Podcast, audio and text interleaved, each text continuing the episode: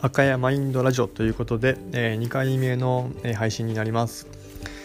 昨日ですね初めて、えーと、ポッドキャストを録音して配信したんですけども、えー、数名の方にですねすでにお聞きいただきあの本当にあの感謝しております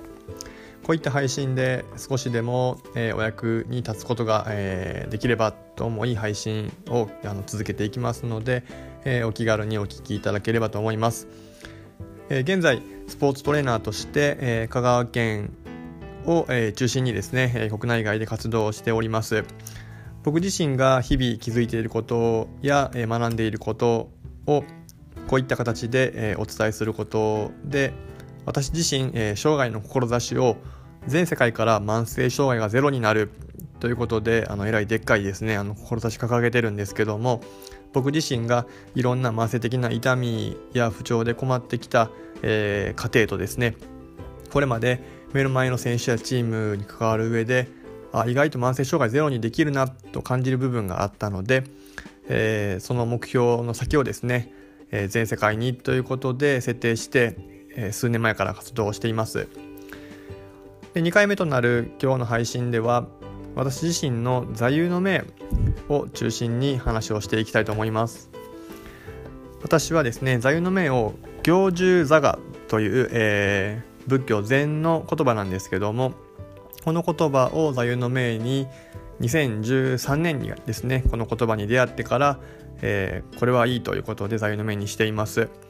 初めて聞いた方もいると思うので説明のところにですね漢字を、えー、載せておこうかなと思いますので是非確認しておいていただければと思います。仏教の中でもですね、えっと、禅宗の、えー、中にある言葉で行住座がっていうのは、えー、歩くこと、えー、住むこと座ること寝ること日々の全てが、えー、修行であるという言葉になります。でそういうふうに聞くとですねすごく大層な感じがするんですけども全然こう厳しい修行という意味だけではなくですね例えば笑うことやぼーっとすることっていうのも人が成長する上で、えー、非常に重要な、えー、キーワードになってきますので苦しいしんどい修行を寝ても覚めてもするという意味ではないということがこの行住座がという言葉のあの本質的な意味になります。7年前に自分でこの行住座がという言葉を座右の銘にしたいと思ったのは自分自身のですね怠惰な生活という部分に、まあ、嫌気がさしてというか自分になかなか厳しくなれない自分が、まあ、嫌いで今もあの完全であの完全にですね自分のことが好きになれているわけではないんですけども少しずつ少しずつ自分が好きになってくる過程でこの言葉に救われている部分がたくさんあるのでこのポッドキャストでも、えー、早めにですねお伝えしようと思って、えー、ご紹介しました。その2013年にその言葉に出会うまでは理学療法士としてスポーツ設計に勤務していたんですが目の前の人の、えー、痛みや不調を解決するには圧倒的な知識や、えー、治療の技術あるいは、最先端のトレーニングメソッドが、え、必要不可欠で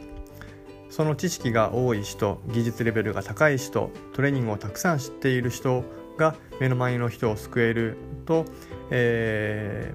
ー、疑っておらずですね。そういった知識をアップデートしようと思ってあちこちにあのセミナーに行ったり先輩に聞いたりドクターと議論をしたりっ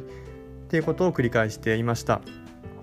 幸い、えー、もうその時からですねクリニックの方針で海外に、えー、最先端の、えー、スポーツ現場や、えー、ドクターと議論をしたりする場にですねえー、身を置かせていただきながら活動をしていて日本国内で素晴らしいと言われる、えー、スポーツに関わる理学療法士の方とかスポーツトレーナーの方とかからですね直接、えー、学びを進めながら歩んでいたんですけども正直、えー、2013年その時の時点でですねなかなか解決できないなと思うような、えー、痛みや不調があのありました。えそれは目の前のクライアントという意味でもそうなんですけども僕自身が不調を抱えていたっていう事実もありますそれは具体的に膝が痛いとか腰が痛いっていうのもあるんですけども仕事が忙しくなると頭痛が起きたりとかイライラしやすかったりとか自分に自信が持てないので何か問題が起きた時にですね誰かのせいにしてしまったりっていうような、えー、今思ってみるとなかなかあの未熟だったなっていうところがあのありました。そういった時に先ほどお伝えした行獣座がという言葉に出会ってですね具体的な、えー、スポーツトレーナーやセラピストとしての知識のアップデートだけではなくってその根底にある、えー、いい武器をですね手に入れてもそれを使う自分自身の状態っていうのが重要であるというふうに、えー、気づくことができました。そういったことを通して、えー、自分に向き合うことが増えれば増えるほどまず自分の、えー、身体症状が解決してですね。自分の身体症状が解決するとその身体症状を解決するための糸口っていうのを目の前の選手に還元することができますので要は自分で自分の症状が解決できるのであれば選手は選手自身でその症状を解決することができるようになります。チームに関わっていたんですがトレーナーが治療をしたり、えー、直接指導しないと痛みが取れないのではなかなか慢性的な痛みっていうのはゼロにならないんですね。でも自分で自分の体をしっかり、えー、目を向けてですねセルフメンテナンスがいい感度でできれば痛みが発生する前にちょっとおかしいっていうことで日々チェックしながら軌道修正することができます。なのでそういった、えー、日々自分に向き合うことで解決できたヒントっていうのを僕自身の事例もそうですし関わっているクライアントの事例も含めてもちろんここは抽象的な話だけではなくって具体的なことも踏まえながら今後このポッドキャストでもお伝えしていきたいなというふうに思っています。で、えー、いつもですね実際のセミナーではあの15分に1回ぐらいですねしょうもないこと話するんですけどもだいたい人の集中力ってあの15分も持たないっていうふうに言われています15分45分90分ぐらいの周期で集中力が切れるということでセミナー中はあのしょうもないことを言ったりするんですけども実際実は、えーと、ドラマも15分に1回コマーシャルがあったりとかスポーツで言っても、えー、サッカーとかラグビーとかだと45分40分ぐらいで1回切れたり。で大学の講義もですね90分ぐらいで切れるっていうのは人の集中力が持続する時間っていうのを、えー、踏まえて構成されているとも、えー、言われています。で何が言いたいかというとですね僕自身ですね真面目な話を15分20分と話し続けるっていうのが話しながらちょっと気持ち悪くなってしまうので、えー、前回のですね配信聞いていただいた方いますかね。僕自身も改めて自分の配信を聞くとですね話の間に「あのー」っていう、まあ、接続詞なんですけども次から次へとまた喋れるほど喋りが上手じゃないので、あの、あのって間にあのがですね、3回、4回、5回ぐらいあったと思うんですね。この喋ってる人、あのが多いなと自分で自分の配信を聞きながらあの思いました。で、その配信を聞きながら思い出したことがあるんですけども、中学校1年生の時に、1個上の先輩にですね、あの、あのちゃんっていう方があのいたんですね。実家から徒歩23分ぐらいの距離にある。僕自身バスケットしてたんですけども1個上のキャプテンですごくかっこよくてですね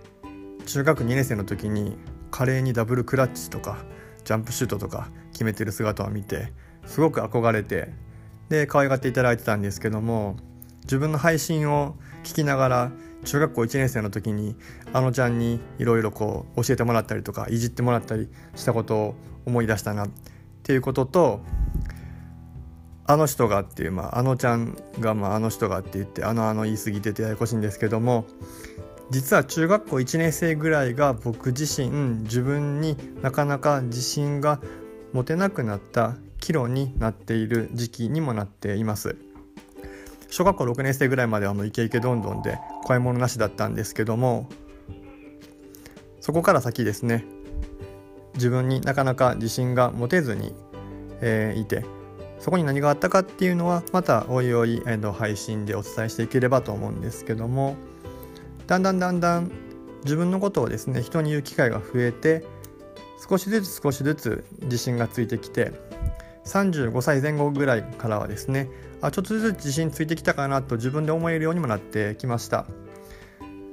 その結果今はこのように自分のことを話して、えー、講師をしたりとかブログを書いたりとか配信をしたりっていうことができるようになってきました。自分のことを話したいなと思ったきっかけってたくさんあるんですけども人と関わる上で目の前の人のことを知りたい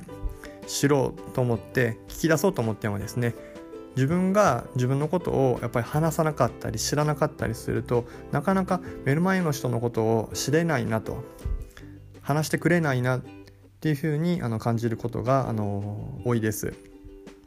なので僕自身ですね自分のことが知れれば知れるほど目の前の人が困っている要因っていうのを少しずつ具体的にあの感じ考えられるようになってきて目の前の人が自分のことをですね、あのセッションしている中でもしくはチームで関わっている中でしっかりとこう打ち明けてくれるようになってきました。なので、えー、このように自分のことを話すことを通して少しでも自分に向き合って、えー、もらえる方が